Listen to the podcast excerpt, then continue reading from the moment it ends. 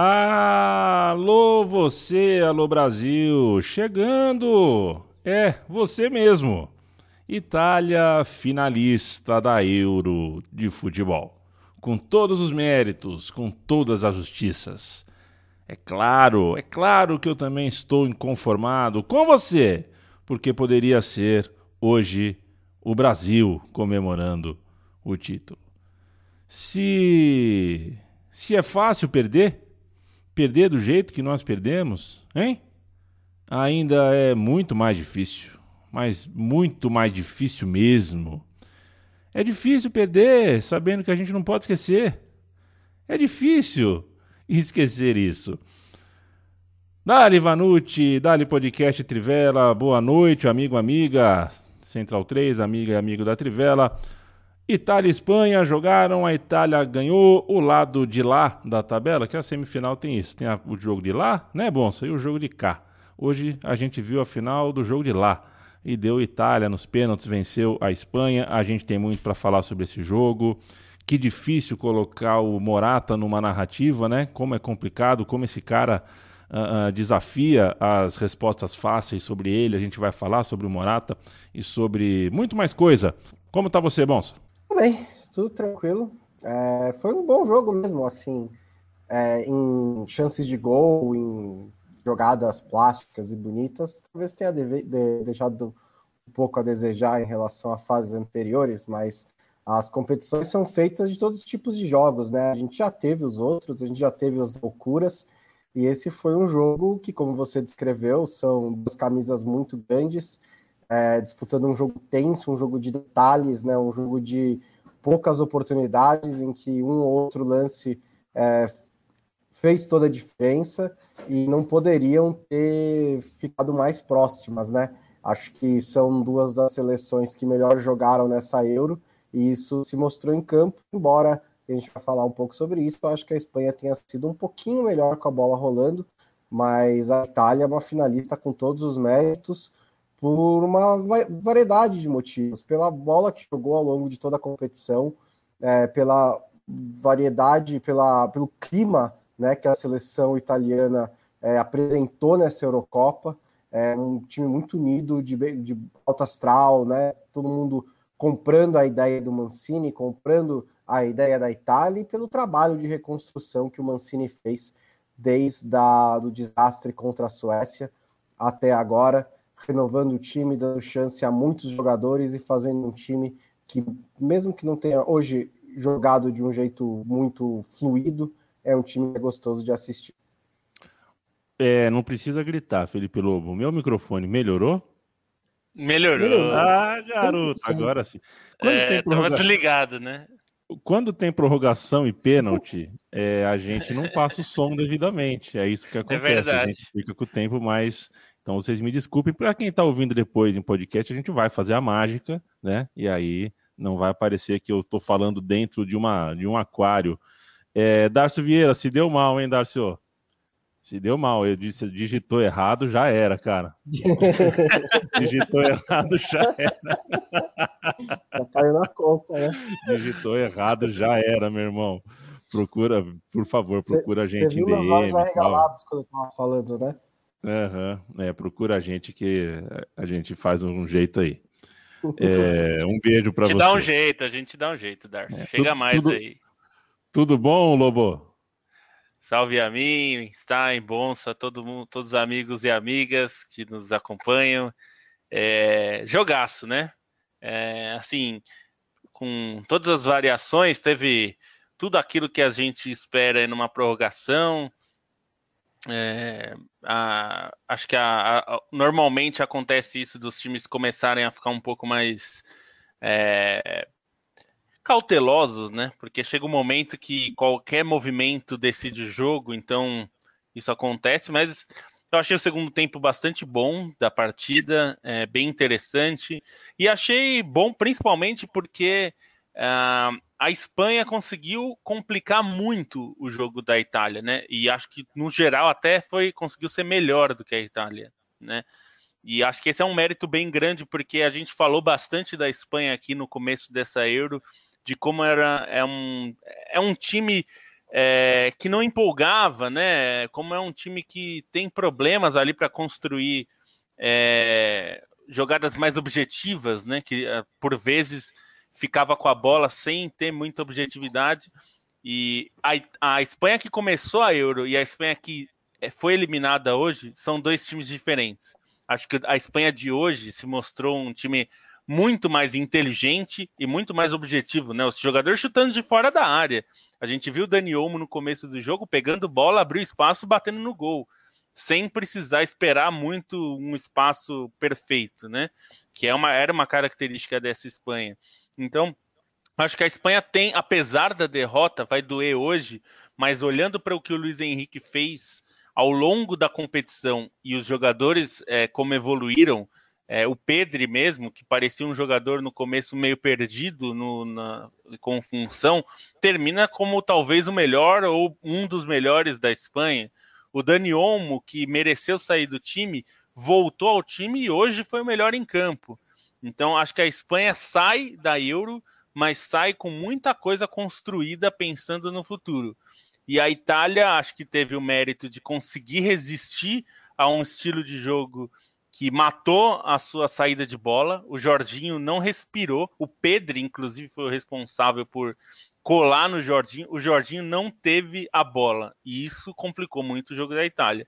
E a Itália teve que se virar com o jogo mais parecido com a antiga Itália, né? De ter que atacar em muita velocidade, né? O gol do momento que sai é justamente de um contra-ataque que nasce com Donnarumma, então acho que a Itália precisou resgatar um pouco das suas raízes históricas para conseguir superar esse desafio, mas acho que foi um jogo grande.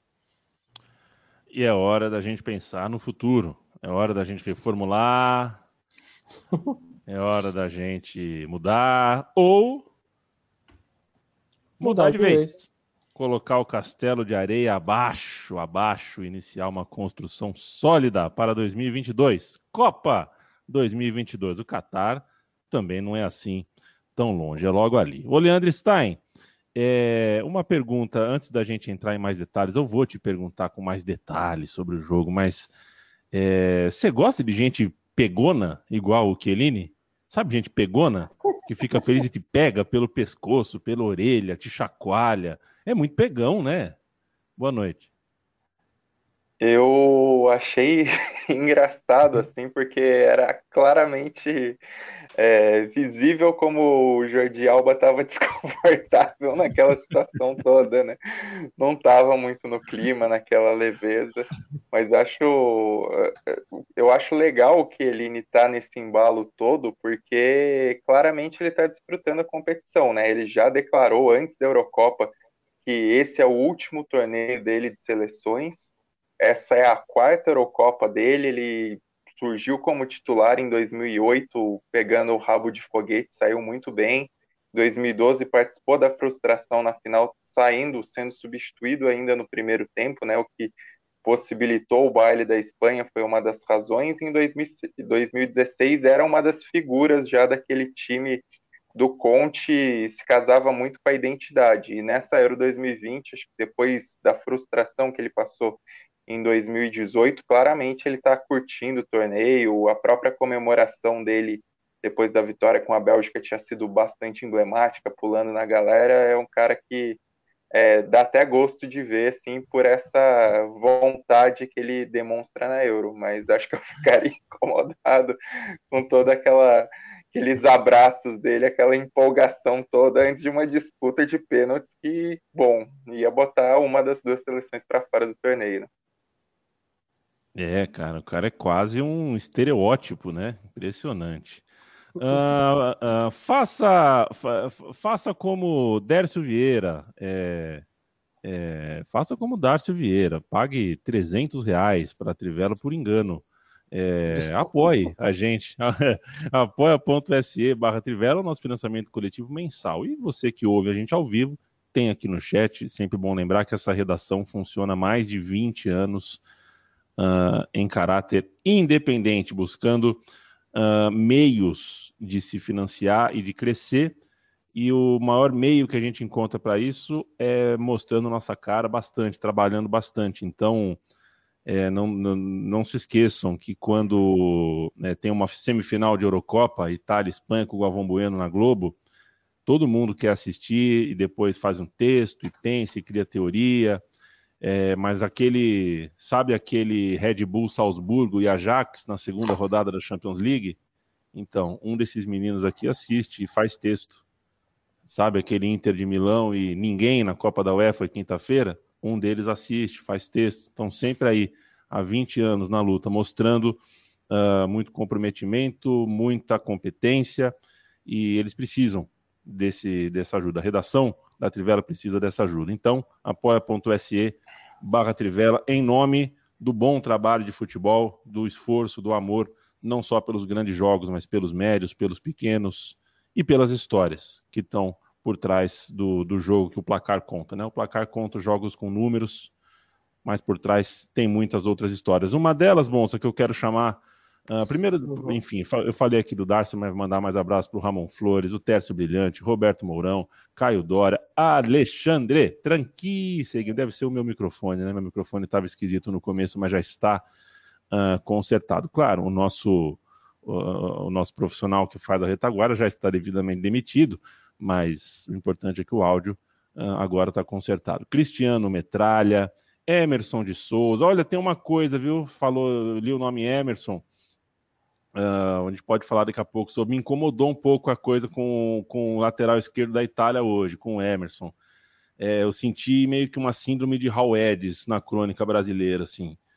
É, lembra do Hal Eds antes do 7 a 1 Não, porque é improvisado, porque é ruim, porque é lento. Calma, gente. Calma, tudo bem. Ele é pior que o Spinazzola, mas ele não é um, sabe? Ele não ganhou um prêmio, não ganhou na, na raspadinha e foi jogar Euro. É um jogador qualificado, tá treinando com o time. É, então. Ele joga no campeão europeu. Não, não, não é só você colocar, põe o ponta direita em cima dele que vai dar a Espanha. Calma, gente, vamos respeitar os caras. Não é tão simples assim.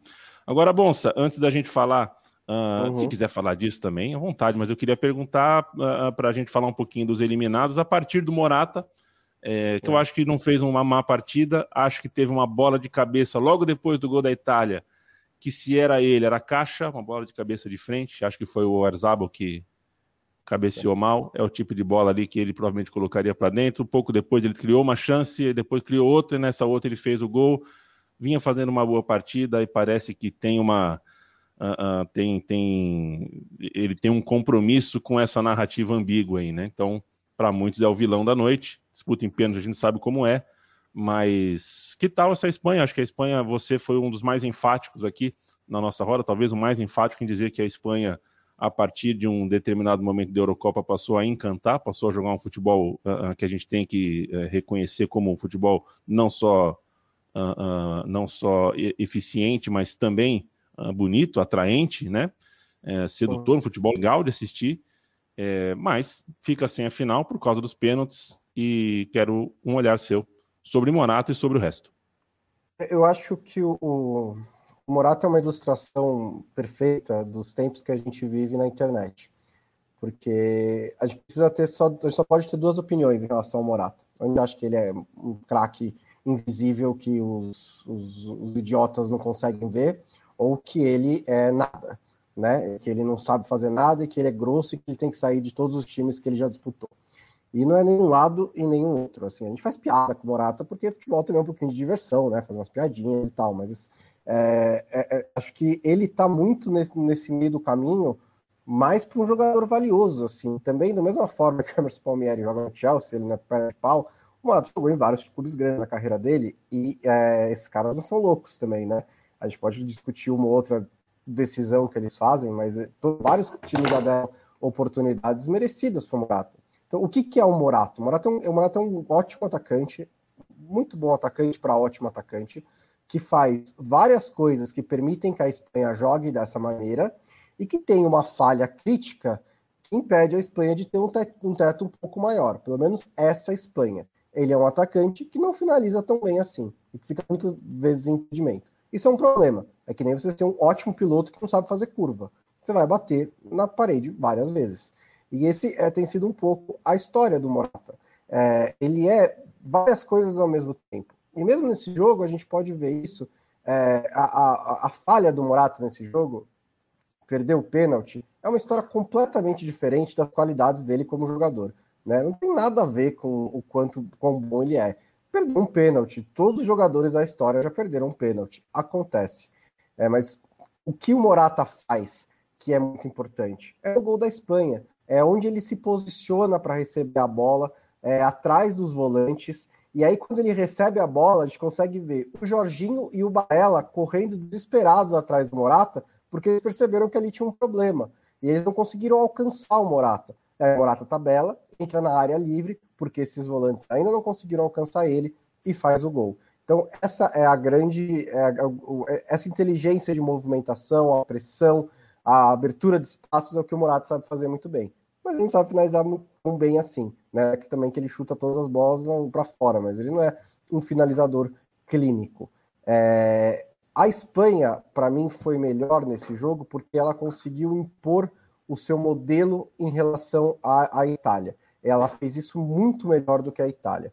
A gente estava discutindo nos podcasts de prévia quem que ia ficar com essa bola num jogo entre dois times que gostam de ficar com a bola. Ficou com a Espanha e ficou por muito, né? Eu achava que ia ficar com a Espanha, mas eu não imaginava que ia ficar tanto assim. 70% de posse de bola é, contra essa Itália é muita coisa. E por que isso aconteceu? Porque quando a Espanha pega a bola, ela vai ficar com a bola, ela vai trocar passes, ela vai ter paciência, ela vai esperar. E a Itália não conseguiu impedir isso. E quando a Itália pegava a bola, a Espanha conseguia impedir a Itália de ficar com a bola. A Itália poderia não ter mais posse de bola durante o jogo, mas ter momentos da partida em que ela cozinhava um pouco mais, em que ela tirava um pouco a velocidade do ataque, que ela tentava trabalhar um pouco mais a bola. Ela não conseguiu fazer isso. Ela tinha só o contra-ataque, só o jogo direto e ela demorou para conseguir criar dessa maneira, né? Conseguiu na hora do gol, em uma outra oportunidade. No outro lado, porém, por isso que eu acho que foi um jogo equilibrado, com a Espanha um pouco melhor, a Espanha, com domínio do jogo, com imposição do seu modelo, esbarrou na defesa da Itália mais vezes do que gostaria. Né? A defesa da Itália também fez um trabalho excepcional de minimizar esse jogo da Espanha, que teve a, a, o volume, teve a posse de bola, mas não conseguiu criar tantas oportunidades assim. Então, no fim, foi um jogo equilibrado, muito, muito equilibrado, em que a defesa da Itália foi muito bem, o meio-campo da Espanha foi talvez o melhor setor do jogo, e a Itália no contra-ataque conseguiu achar um gol, e a Espanha, na movimentação do Morata, fez o empate. Na prorrogação, acho até que a Itália, no primeiro tempo ali, foi um pouquinho melhor, depois o jogo travou de vez e foi para os pênaltis. Mas, no geral, é um jogo muito equilibrado, um jogo muito legal de assistir.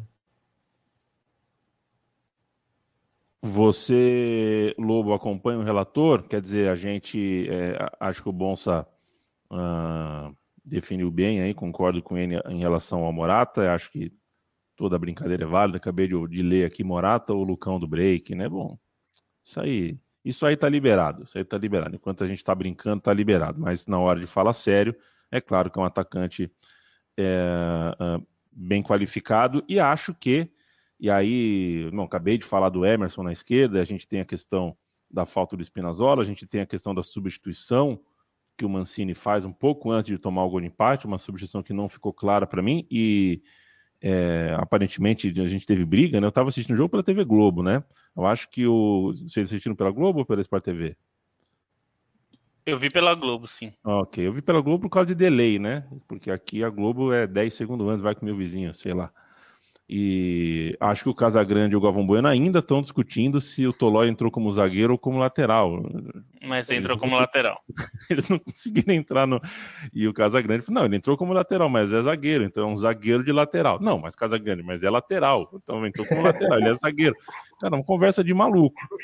É, mas isso aconteceu um pouco antes do gol e acho que foi. É, é, vou, vou, vou, vou partir por exagero porque sei que você vai uh, corrigir, vai, vai colocar uma silhueta para coisa. Para mim, o pós 1 a 0 no jogo de hoje foi o pior momento da Itália na Eurocopa. É, eu concordo com você. Eu acho que depois do gol, acho que as mudanças. Eu acho que a primeira mudança que o, que o Mantini faz logo depois do gol, eu achei interessante, até inteligente. Ele tira o tiro imóvel, que estava realmente não estava conseguindo entrar no jogo, e ele coloca o Domenico Berardi e centraliza o ensino. Eu entendi o que ele quis fazer, deixar um ataque mais móvel e fazer até o que a Espanha estava fazendo contra ele, né? É, ele inverteu isso. Isso eu achei uma boa ideia. É, mas quando ele tira é, as, as, as, duas substituições seguintes que ele fez ao mesmo tempo, ele tira o Verratti para colocar o Pessina. Pode ser uma questão física nesse caso, né? É, porque a característica, embora mude um pouco, é, são mais ou menos jogadores que fazem a mesma coisa. Mas quando ele tira o Emerson é, e coloca o Tolói, eu acho que perde muito mesmo, porque o Tolói é um jogador que não é um lateral de, de avançar. A ideia me parecia ser mesmo ser um lateral defensivo.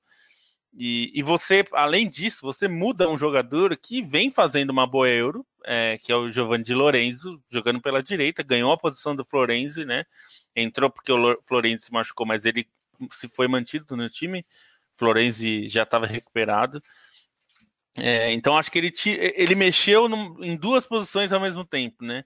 É, aí também não sei se o Emerson tinha alguma questão física, porque ele não vinha jogando, né? E ele não vem jogando no Chelsea, ele é um reserva do Chelsea, então também não sei se ele tinha uma questão de ritmo de jogo, mas numa situação que o Emerson pudesse terminar o jogo, eu, manter, eu o manteria ali, até com uma tentativa de escape. E, e aí eu acho que complicou um pouco é, o jogo da Itália mesmo, porque no momento que toma o gol pareceu que não estava preparada para se reorganizar em campo e partir para um, um ataque mais organizado, né? É, tanto que ele re, recoloca um centroavante, porque ele traz o Belotti, né? Tirou em si, coloca o Belotti para ter de novo um centroavante, quer dizer, é, não, não gostei das mexidas. A primeira mexida eu achei interessante como ideia, é, não funcionou muito, mas acho que não, não, não tem a ver com o desenrolar do jogo. É, agora, as outras, eu acho que ele mexeu no sistema ali defensivo de uma forma que não melhorou muito. É, eu também acho que ele, se ele, ele poderia ter tirado o Verratti para colocar o Locatelli antes, em vez de colocar o Pessina primeiro, colocasse o Locatelli. O Locatelli é um jogador físico, é diferente. A diferença para o Verratti é principalmente essa. Então era um jogo que você teria uma imposição física maior em relação a ter o Verratti. É, eu manteria o Verratti, mas considerando que o Verratti talvez não tenha condições, ele, enfim, se recuperou de lesão durante a Euro, não sei como é que estava a condição dele. É, então, acho que as mudanças do Mancini não, não melhoraram a Itália em geral, e, a, e as mudanças do, do Luiz Henrique melhoraram a Espanha a Espanha que já era melhor no cômputo geral da partida. Eu acho que a, a Itália foi melhor no segundo tempo, em alguns momentos do segundo tempo, principalmente mais para o começo do segundo tempo. Mas, no geral, a Espanha foi melhor porque pareceu ter um plano mais bem executado do que a Itália. É, a gente tem que lembrar que ele tirou o Morata, né? O Morata, é, que era um cara que ele defendeu ao longo da competição, ele tirou. O Oyarzabal ficou é, entrou no time, o Dani Olmo voltou ao time no lugar do Sarabia, é, ele manteve o Ferran Torres, então ele fez um ataque muito mais móvel, com o Dani Olmo é, saindo da posição ali centralizada, sem ser um centroavante, né, ele voltava para compor as jogadas, então acho que ele é, criou ali um problema, porque ao mesmo tempo que ele marcava o Jorginho impedindo a saída, ele trazia o Dani Olmo para uma posição onde o Jorginho estava, então o Jorginho nem conseguia jogar e ainda estava sobrecarregado quando estava sem a bola. Então acho que isso foi, me pareceu uma boa ideia do, do Luiz Henrique, porque isso realmente afogou o Jorginho com e sem a bola, né? E isso você tirou um jogador chave do rival, né? Seria, é, isso me pareceu uma estratégia muito inteligente, muito interessante, e a Espanha é, poderia ter virado o jogo, principalmente depois que faz o gol de empate, a Espanha já estava merecendo e, e, ficou perto de fazer a virada. Assim, eu acho que até faltou um pouco de é, da Espanha partir, acreditar que viraria o jogo. É, poderia ter conseguido. Então, acho que a Espanha fez é, um jogo muito bom, mas realmente é, as mudanças que o Mancini fez prejudicaram o time e ele tentou consertar e não conseguiu. E acho que a Itália sofreu um pouco também por causa disso. As mexidas dele descaracterizaram o jogo da Itália. É, dentro disso, acho que é até interessante analisar como o, as cinco substituições elas dão uma maleabilidade maior, né? Porque no momento em que o Mantini tirou o Immobile, depois ele ainda tinha carta na manga para tirar um jogador mais leve como Insigne e botar o Belotti. É, a Espanha também conseguiu ser um pouco mais maleável, né? Eu também gostei da ideia de jogo do Luiz Henrique de entrar com um time mais leve, que não necessariamente funcionou para criar tanto assim no primeiro tempo, funcionou mais acho que é, na pressão alta para travar a saída da Espanha, mas depois conseguiu dar uma robustez maior para o ataque, é, com o Morata, com o próprio Moreno, e acho que isso é interessante também a maneira como os times é, aproveitaram essas peças. É, acho que dentre titulares e reservas, a Espanha tem um, reservas que parecem mais prontos a manter o nível do time titular, isso foi sentido no jogo de hoje, né? Acho que até é, mesmo na prorrogação que tenha caído de ritmo, acho que havia uma propensão ali de que a Espanha poderia arrancar esse resultado, e o Luiz Henrique acabou tirando proveito disso. É, o Dani Olmo acho que fez uma partida muito boa, né? A gente comentou até, eu comentei que foi uma pena ele perder o pênalti, porque acho que o jogo que ele fez, principalmente ali quando o time cresceu nessa inteligência que ele teve na movimentação em si foi muito boa.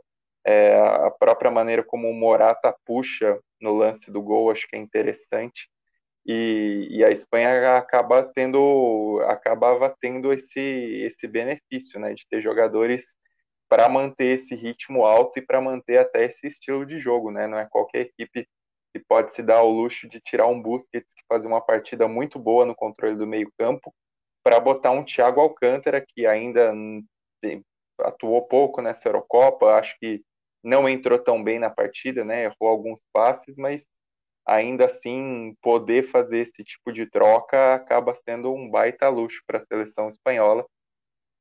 E acho que a Espanha tinha que realmente tentar aproveitar esse momento em que a Itália parecia um pouco mais atordoada para matar o jogo, né? Porque a partida que a Espanha fez foi claramente superior, foi uma Itália muito diferente ao que a gente se acostumou a ver nessa Eurocopa. Não acho nem que foi a melhor partida da Espanha, mas foi uma Espanha que manteve esse nível de controle, como a gente viu em outras ocasiões durante essa Eurocopa, e teve muitos jogadores ali funcionando bem dentro desse esquema, né? O Busquets, o Olmo, é, o próprio Pedro, que passou os 90 minutos sem errar um passe nenhum, isso é um negócio absurdo. Então, acho que a Espanha também teve méritos maiores aí nessa leitura de jogo e, e, e, nesse aproveitamento do banco de reservas com a possibilidade que as cinco alterações existem. Né? Até vocês não viram na Sport TV, mas rolou até uma discussão sobre a maneira como é, as cinco substituições descaracterizam tanto os times. Sei que o Yamin concorda com essa visão, é, e, mas eu acho interessante pensar também nesse excesso de substituições, pelo menos para manter um ritmo um pouquinho mais alto na prorrogação do que geralmente acontece, né? Acho que não foi muito o caso, não necessariamente por desgaste físico dessa vez, mas por certa cautela dos times mesmo, por certo medo de tomar um gol e saber que ia ser difícil conseguir recuperar esse placar. Mas é até uma, uma discussão que acho que fica mais para frente pelo, pelo nível de intensidade das prorrogações dessa Eurocopa, talvez até aumentar essa questão de substituições na prorrogação, né? Porque acho que é algo que acabou beneficiando o ritmo de, de muitos desses tempos extras dentro do torneio. Uh, eu mando um abraço para o Alex Gomes, que cita aqui algumas seleções que têm um camisa 9 incontestável. Não são muitos, claro, nunca foram, né? Qual é a época do mundo que a gente tinha 15 camisas 9 de primeiro nível, né? Porque se a gente tem 15 de primeiro nível, dá para separar entre esses 15, cinco que são mais primeiro nível do que outros, aí você monta um outro primeiro nível. Claro, top, jogador top é sempre uh, uh, é sempre um grupo restrito. Caio Doreia fala que o Pedrinho, a Ana também. Estamos falando das cinco substituições, acho. Né? No caso de jogo com prorrogação, seis, né? São seis. São seis. Aí é muito, realmente é muita coisa. O Roberto fala do Bélgica com o Lukaku. Eu acho o Lukaku o, o nove que eu escolheria para o meu time se eu tenho todos os nove do mundo à disposição, seria o Lukaku, embora acho que o melhor, melhor, mais completo, talvez seja o Benzema. Não sei, o Lewandowski muito bom, mas eu escolheria o Lukaku. Para o meu time, o Lukaku. Um abraço para o Ross, sempre aqui com a gente. O Rei do Baciado está aqui com a gente. Uh, é isso aí, gente. O Paulo Tavares fala que o Gary Lineker, né? O Gary Lineker ficou, achou que a arbitragem hoje teve, foi bem, que na Premier League tem muita falta. É, vou te, vou te contar uma história, viu, Gary Lineker? O futebol brasileiro eu descobri que é o mais violento do mundo, segundo os árbitros brasileiros, né? É, é o futebol com mais faltas no planeta. Vai entender. Rodrigo Passos, a Itália perdeu o rumo demais depois do gol, foi de fato um momento mais difícil, concordo aqui com, com, com a gente. E Bonsa. Oi.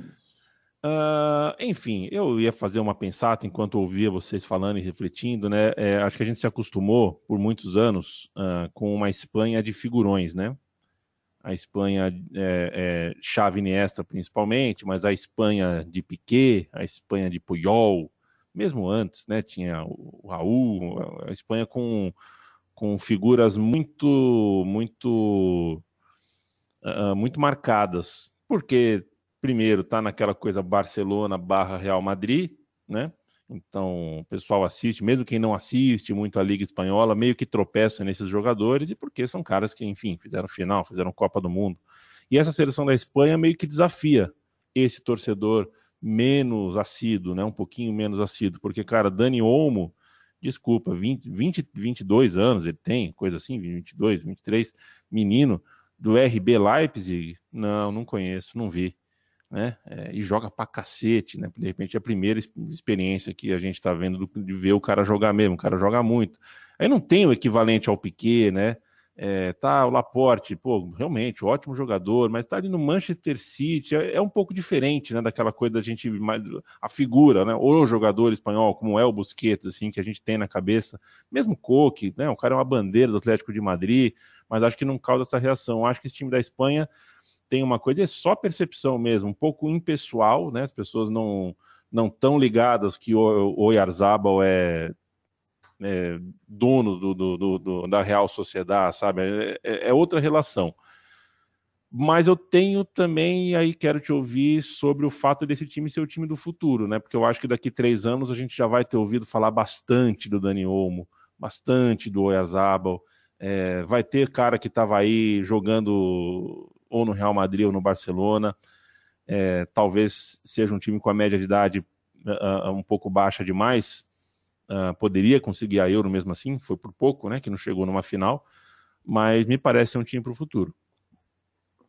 É, é um time para o futuro. É uma das coisas que a gente vinha falando ao longo da Euro é como esse time é homogêneo. Tem poucos jogadores que se destacam. O Star até fala, é, não tem nenhum 9,9,5, mas tem vários 7,5, 8. É, isso é verdade. É, eu acho que uma das dos motivos dessa sensação é justamente haver uma predominância menor de Barcelona e Real Madrid do que em Espanhas anteriores. É, tem jogadores do Barcelona, mas são menos. Você tem o Jordi Alba, tem o Busquets, que são os dois dos jogadores mais experientes desse time. Tem o Pedri, que tá fazendo uma, fez uma boa Euro, mas é um garoto, então também é, atrai menos é, resistência né, do que outros tipos de jogadores, porque antes que a Espanha era basicamente uma mistura de Barcelona e Real Madrid com alguns um outro jogador que se inseria aí. Essa é uma Espanha do resto, né? É uma Espanha do resto da Espanha. É uma Espanha da, do, dos jogadores do, do, do, goleiro do Atlético de Bilbao, dos jogadores da Real Sociedad, o zagueiro do Vila Real, é o meia do, do Atlético de Madrid. Você tem vários times, acho que tem mais times representados nessa Espanha do que em competições anteriores. E isso acaba sendo, primeiro, diferente e também atraindo uma certa simpatia. Mas, sem dúvida, eu acho que, é, inclusive, outros jogadores desse time, como o próprio Paul Torres, o, o Oyarzabal também é jovem, é, tem uma idade boa para, no próximo, na, no próximo ciclo, darem um passo à frente. Eu acho até que essa Euro o desempenho dessa Euro é um pouco precoce em relação ao estágio dessa equipe, nem tanto, não somente de idade, também de idade, mas de estágio do time mesmo, né? De montagem do time. Um time que, é, nessa estrutura que a gente viu nessa Eurocopa, com esse meio-campo, com esse ataque, com essa defesa, atuou muito pouco junto. Né? É um time que foi muito modificado ao longo do, do último ciclo. E nessa Euro acabou encaixando, acabou encaixando até com certa rapidez, não com certa rapidez, né? a gente criticou bastante nos dois primeiros jogos, mas acabou se encaixando de uma maneira até surpreendente, porque eu não esperava que a Espanha atingisse esses níveis de desempenho já nessa Eurocopa. Atingiu e fez uma grande Euro. É, acho que tem muito pouco que a gente pode é, reclamar desse trabalho do Henrique. Acho que vale a pena também destacar um pouco. A gente destaca bastante o trabalho do Mancini, né? Mas vale também destacar o trabalho do Luiz Henrique, que é um, um trabalho diferente daquele do Barcelona, um trabalho que teve foi interrompido no meio do caminho por problemas pessoais. Ele volta para a seleção e ele está conduzindo um, um, um projeto bem legal, uma construção de time bem legal nessa Espanha. É, acho que a percepção sobre o próprio Luiz Henrique mudou durante essa Eurocopa, né? Porque acho que a Espanha chegou como um time sob certa desconfiança, no sentido exatamente de não, não ter esses grandes figurões. É, fez uma fase de grupos que rendeu muitas críticas a ele, mas acho que o time cresce no torneio e sai com saldo positivo, até pensando realmente num período maior, né? Eu vi nas redes sociais em si muitos ex-jogadores da seleção espanhola já se manifestando, falando que só faltam 18 meses para a Copa do Mundo. O Fábregas fez isso, que é um cara muito ativo no Twitter durante a Eurocopa, o Puyol fez isso. Então acho que fica realmente essa essa ideia de ser uma etapa dentro do que a Espanha pode fazer é, dentro de algum tempo, né? E, e assim, alguns nomes é impressionante. Acho que a, a bola que esses caras ainda podem ter, assim, o, que podem construir pela seleção, e o caso do Pedri é, é o mais claro, né? Pensar que um cara de 18 anos está fazendo tudo isso numa Eurocopa, o Bertozzi até tweetou que é o primeiro jogador dessa idade a completar seis jogos de de grandes competições, seja Copa do Mundo ou Eurocopa, isso aí é muito significativo. Ganhou o respaldo do treinador, é, provou porque merecia ter seu lugar, porque estava jogando muita bola, então acho que nisso tudo a Espanha fica com, com uma imagem boa, assim, é, é ver como alguns desses caras vão conseguir ganhar casca dentro de algum tempo, né? Não acho que necessariamente todos aproveitaram a chance, por exemplo, o Gerard, o Gerard Moreno acho que sentiu muito a Eurocopa, né? E claramente não fez uma boa competição. Mesmo hoje que entrou não não se daria tão bem, mas não não produziria tanto a equipe. É, o Paul Torres também foi um cara que é, me decepcionou um pouco. Achei que poderia ter ter mais influência no, no desempenho dessa seleção. No fim, acabou perdendo a posição mas é um time que, que pode aproveitar muitos desses caras e que vai ter mais nomes ainda, né, fora do, da lista aí que, que podem jogar dentro de um tempo. É, enfim, tem caras que nem ganharam chances com o Luiz Henrique ainda. O próprio Angelinho, acho que é o caso mais claro, né, que é o, fez, foi o melhor jogador da temporada do Leipzig, é, mas a concorrência na lateral esquerda não, não deixou ele nem ser experimentado. Então, acho que a Espanha tem, tem disso, né? Tem, tem uma variedade grande de jogadores, isso já foi muito bem aproveitado pelo Luiz Henrique ao longo desses últimos três anos, ainda que as oscilações dentro desse período geraram questionamentos. É, a gente tem que lembrar que a Espanha também fez um início de eliminatórias para a Copa meio ruim, é, não chegou a se classificar para a fase final da primeira edição da Liga das Nações por uma derrota para a Croácia na última rodada, em que, é, enfim, foi um jogo maluco com 3 a 2 mas dentro disso, dentro dessa ideia que ele tem aplicado, ele tem um leque de opções muito grande, né? E isso permitiu a Espanha, acho que até ser competitiva um pouco mais nessa competição, é, né, nesse torneio, aproveitando melhor o elenco e sabendo desfrutar disso numa Eurocopa que fisicamente é muito desgastante por toda a questão da pandemia, pela maratona em relação às temporadas grudadas uma na outra, acho que a Espanha, no fim das contas, para gerir essa energia, foi uma das, das seleções que melhor fez isso na linha e acabou, acabou se aproveitando disso, acabou construindo uma campanha longa, mesmo enfrentando três prorrogações, né? Não pareceu ser necessariamente o time que estava desgastado, mesmo enfrentando três prorrogações, que não aconteceu com algumas equipes que jogaram uma prorrogação que fosse e já estavam mais desgastadas nessa Euro, né? A própria Suíça acho que sentiu um pouco mais isso, a Ucrânia, se a gente for falar de outra, a Espanha soube gerir melhor essas energias, isso também é um é algo positivo dentro do trabalho do Luiz Henrique. É, um outro nome legal também que vai chegar na seleção espanhola é o do Ansu Fati, né, que é muito jovem e que ele dá muito disso de do que a gente pede um pouco mais da seleção, que é um pouco mais de contundência no ataque, né? Jogador que vai para cima, que bate pro gol, é, é, é, um é um nome que eu imagino que caiba bem e, e mesmo outros jogadores que foram para Euro, mas não ganharam muitas oportunidades, né? Como o Fabian Ruiz, acho que é um bom jogador, acho que tem outros jogadores que podem chegar na Espanha muito em breve. É, senhores, desculpa a minha ausência, tá? Tivemos um contratempo aqui. Eu uma tabelinha aqui. Não, eu imagino, eu imagino, eu imagino.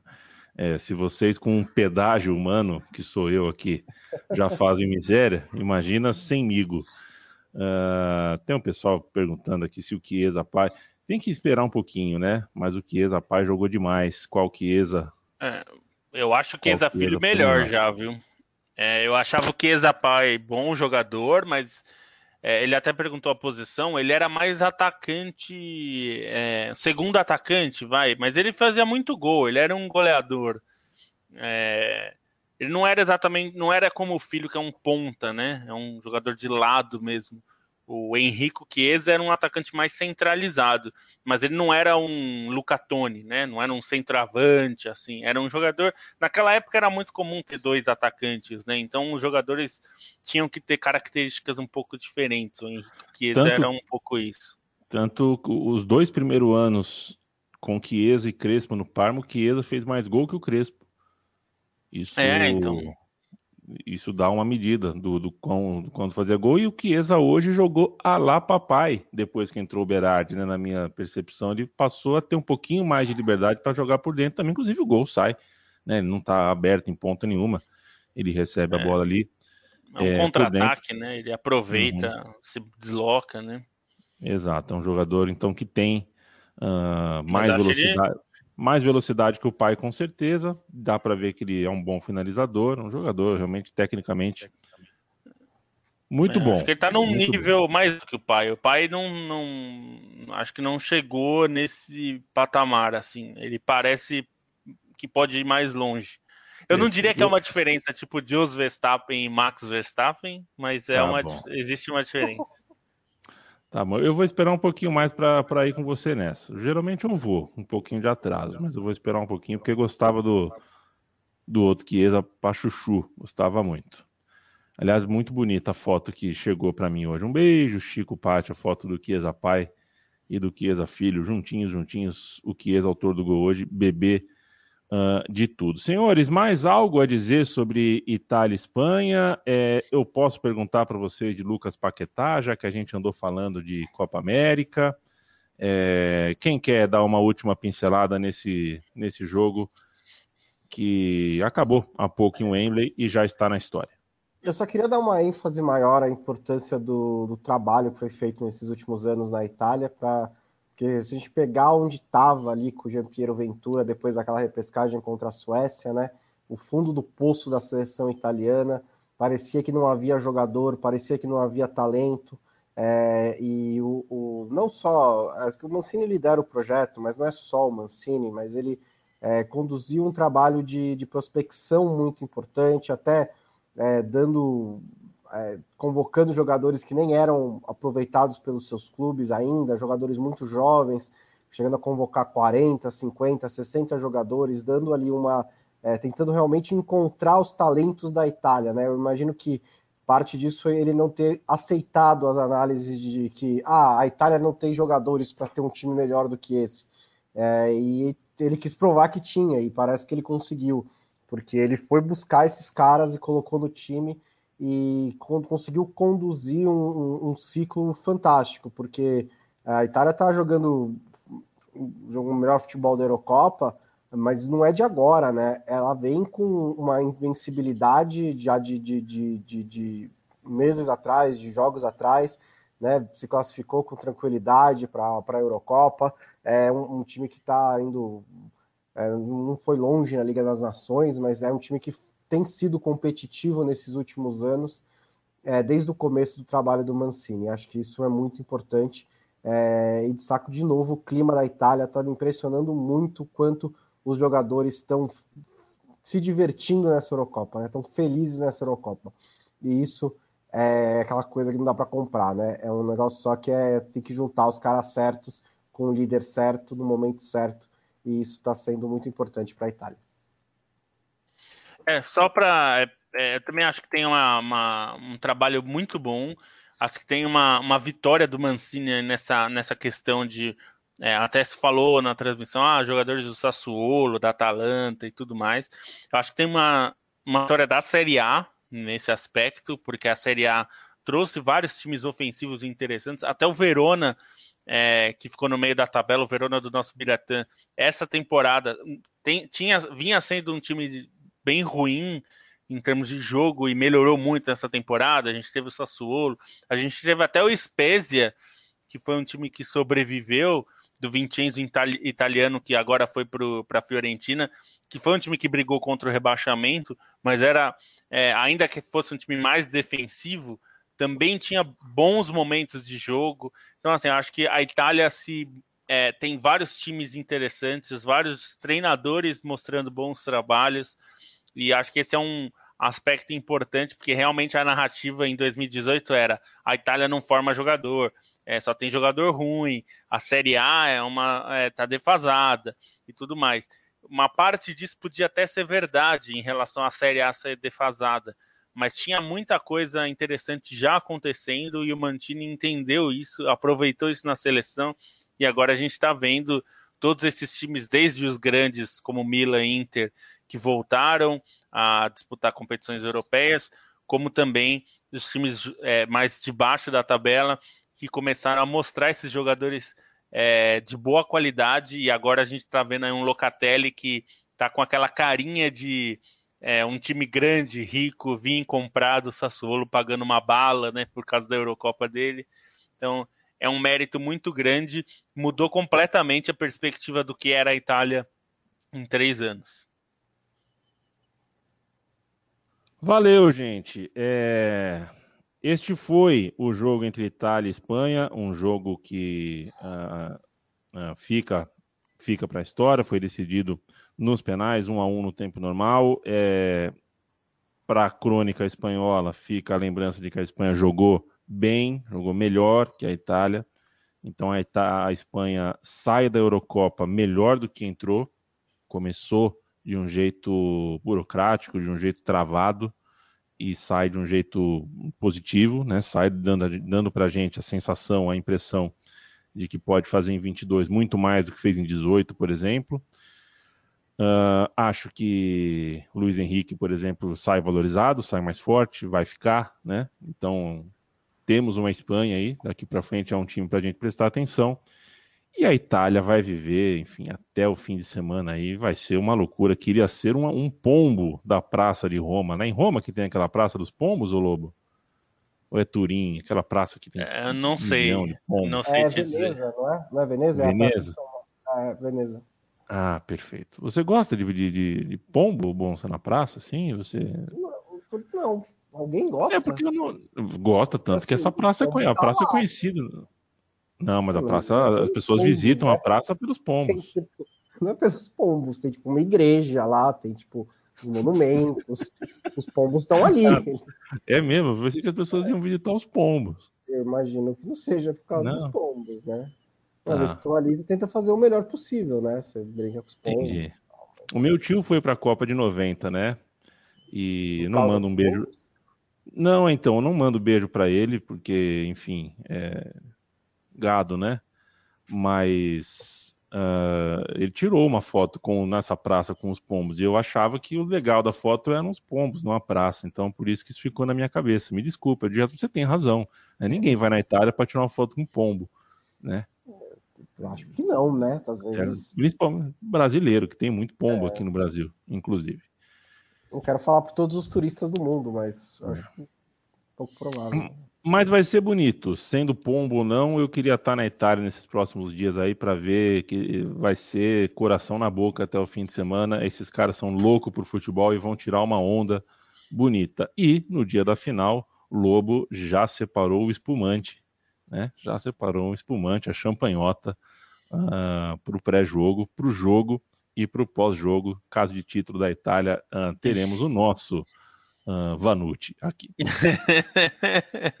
Leandro Stein, a gente tem nove minutinhos aqui, acho que dá para a gente uh, passar, né, usar esse, essa última perninha aqui do programa para falar um pouco de Copa América. Hoje tem Argentina e Colômbia. Estou muito interessado uh, em ver mais essa história. Eu acho que a gente tem a nossa justíssima, nosso justíssimo nariz torcido com uma Copa América que é tão repetitiva e chega no Brasil sem ter que estar tá aqui, ela não tinha que estar tá aqui mas ainda assim é o time do Messi, é o Messi envelhecendo e a chance acaba sendo de ouro, é uma semifinal. Eu acho que é um jogo que eu, eh, o argentino vai abrir uma champanhe hoje para assistir esse jogo. Se não champanhe, pelo menos uma cerveja. Fernecito, né? É, acho que esse jogo, acho que essa Copa América, né? Dentre as coisas legais que tem acontecido em, e é difícil conseguir pensar isso, acho que tem sido a Copa América dos dois grandes craques do continente, né? O Messi e o Neymar têm feito uma competição excepcional, assim, de chamar responsabilidade, de carregar o time, de dar uma aliviada em momentos difíceis. E acho que isso acaba fazendo muita diferença tanto para o Brasil quanto para quanto a Argentina nessa campanha, né? Acho que a Colômbia é, tem uma equipe interessante, assim, no papel que disputa com o Uruguai esse posto de, de terceiro melhor time. É, não foi um jogo necessariamente tão vistoso contra o Uruguai e acabou dependendo do Ospina para classificar nos pênaltis, mas é uma Colômbia que acho que justifica um pouco mais essa força com a campanha até as semifinais. Mas é a Argentina pinta com favoritismo claro, né? Acho que a Argentina também, além do Messi, ela tem conseguido encontrar boas peças para melhorar a equipe, principalmente nessa Copa América, né? Pensando no Romero, que, que assim, foi um, um baita acréscimo para a defesa, é, o próprio Emiliano Martinez, que é um goleiro bem mais confiável, que vem de uma baita temporada da Premier League. Então, acho que a Argentina acho que é, acaba saindo mais preparada nessa Copa América até aquilo que conseguiu achar no, ao longo dos últimos meses, essas, esses acertos pontuais na equipe, ainda que seja uma equipe com suas fragilidades, com sua deficiência, que não, não tenha exibido necessariamente um futebol é, tão vistoso assim, mas tem um Messi que na hora que precisa o cara vai lá e aparece e tem decidido repetidas partidas nessa competição. Então acho que fica a grande expectativa aí por uma classificação da Argentina dentro de tudo isso, para ter um Brasil e Argentina na final e para ter um Neymar e Messi é, em tal nível, né? O Messi, acho que ainda que acho que o Messi não dá para necessariamente falar que esse é o grande torneio dele com a seleção argentina por todo o histórico, porque apesar da, da falta de títulos além do ouro olímpico, ele teve campanhas importantes, assim, mesmo que em 2014 aquela bola de ouro dado a ele tenha sido uma furada, ele fez uma, uma boa competição, mas o Neymar acho que dá até para colocar como essa a grande campanha do Neymar pela seleção brasileira, até acima do ouro olímpico de 2016, né? Acho que tem sido muito interessante assim a maneira como o Neymar tem chamado a responsabilidade e tem sentido o torneio, né? Tem aproveitado bem, acho que até pelo que aconteceu em 2019, por ele ter ficado ausente por lesão e por todas as questões extracampo envolvendo naquele momento, acho que Neymar também tem buscado mais nessa Copa América e, e alguns momentos dele têm sido excelentes. Os melhores momentos da seleção são muitas vezes conduzidos pelo Neymar, com brilhantismo, e nos momentos mais difíceis do time ele também tem sido desafogo. Então, nessa, nessa disputa do Messi, acho que uma, uma final entre Neymar e, e Messi seria algo em grande estilo para para dar uma cor boa para esse torneio que, enfim, foi tão em tons acinzentados durante toda durante quase toda a competição, né? Considerando essa fase de grupos desnecessária, todas as questões extracampo, enfim. É, estou pensando num campeonato brasileiro uh, de 20 clubes, todos contra todos, classificam os 19 primeiros, depois jogam todos contra todos, de novo, classificam os 18, né, dos 19, os 18 primeiros, mais ou menos isso que fez a Copa América, num grupo de cinco. Sendo que o, o eliminado é o América de Natal de 2007. É, isso. foi, foi, foi muito difícil. Esse modelo de, de campeonato assim, quando a gente faz um sul-americano sub-20, né, que tem de dois em dois anos, são dois grupos de cinco, passam três de cada fase para um hexagonal final. Já é muita coisa, mas ainda tem uma disputa ali, porque é mais ou menos o que a gente tem hoje na eliminatória da Comebol. Você tem uma linha intermediária que é bem equilibrada ali, né? Equador, Chile, Paraguai, Peru, tá tudo mais ou menos na disputa. Agora, passar oito, gente Passar oito, a gente sabe que não vai, vai ser a Venezuela, tal, uma coisa ou outra vai, pode acontecer diferente, mas essa Copa América mostrou que esse modelo, como era de se esperar, não funcionou. A gente está terminando o podcast de hoje, a gente volta amanhã com a outra semifinal. É, eu vou vestir cueca vermelha, meia vermelha, camisa vermelha, mas não revelo para quem torcerei. Fiquei muito feliz que hoje pintou no Twitter uma foto do Eriksen Parece que ele foi convidado para aparecer na final. É, e eu me recuso a uma final com Eriksen sem a seleção dinamarquesa. Mas vai ser complicado, hein? Amanhã é dia. Amanhã é dia da gente ver o Wembley, mesmo sem a capacidade máxima, o Wembley fervendo um dos grandes jogos aí uh, em décadas da Inglaterra naquele estádio. Vamos acompanhar. Bruno Monsante, eu acabei de falar com o Irlan Simões, né? É, uhum. Tem o basquete. Boa noite para você, até amanhã. Sabe que o basquete tem. Não sei se você já assistiu basquete 3 contra 3, né? Tá. Uma corruptela do basquete, né? Fizeram Sim. um esporte, basquete 3 contra 3. Porra, tá. até na, vai para a Olimpíada o basquete 3 contra 3. Por que não? Sinuca ainda não. Sinuca ainda não. Por que não transformar a disputa em pênalti em esporte? Olímpico. Boa noite. Depois a gente pensa em Olimpíada, mas esporte uma pessoa que é especialista em esporte. Você faz uma pequena arena, só tem. com atrás. Já tem? É especialista em bater pênalti? Acho que já tem. É, então. Mas falta mas... ser é, um time de disputa em pênalti, tal, uma equipe. É.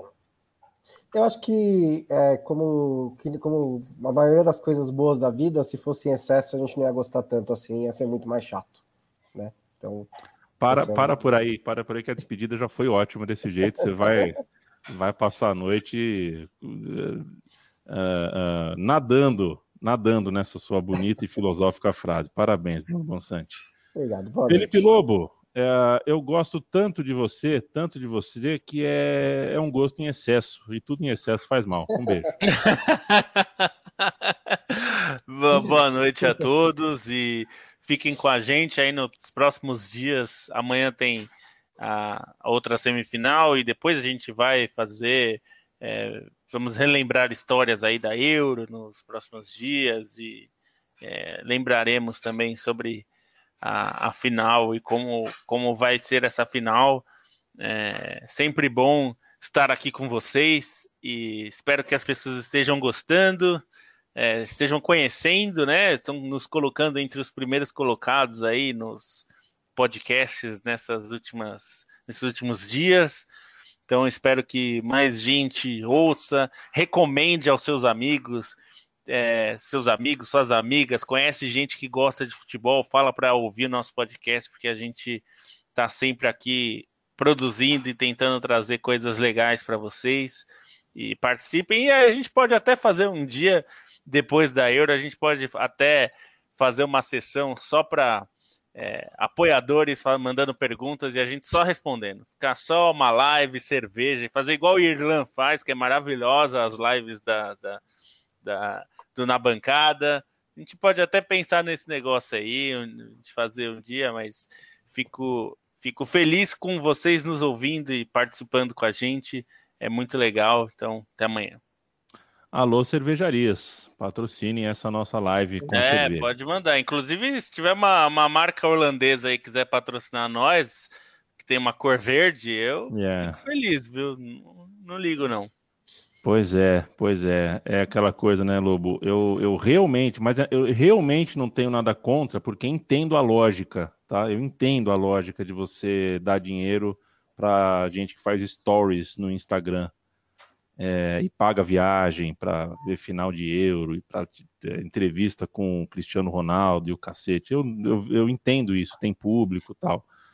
É, mas eu acho que quem trabalha há 20 anos uh, reportando jogo por jogo de Champions League é, também merece uma atenção, né? Pelo menos um, pelo menos um, um uma parte desse bolo, pelo menos uma é. fatia desse bolo.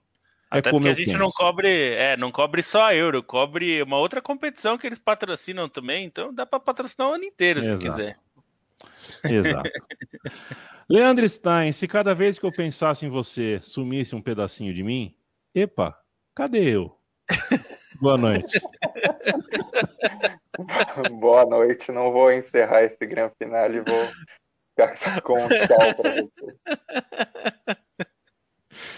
É, então eu tinha, uma, eu tinha uma coisa interessante para falar no fim com você, mas acabei me sendo. Até esqueci. Leandro Stein, uh, quem quer uh, ler os textos da Trivela, quem quer apoiar a Trivela, faz um rodapé aí para nós. O que faz quem quer apoiar a Trivela e consumir a Trivela? Ih, rapaz, o, o Stein foi até de lado, hein? Caiu, acho que deve ter é... acabado a bateria. É, é tudo tá bem. Valeu. A barra Trivela para apoiar é www.trivela.com e .com.br para ler, né? É twitter.com/barra Trivela para acompanhar, é Instagram, Instagram barra Trivela Futebol para ver.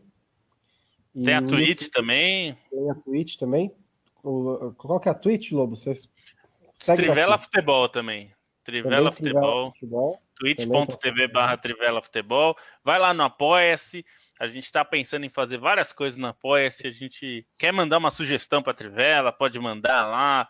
No nosso site tem é, tem como você entrar lá, até fala com a gente, manda nas redes sociais, manda seu alô, vem com a gente que tem muita coisa. É isso aí. É isso aí. Valeu, gente. Até amanhã.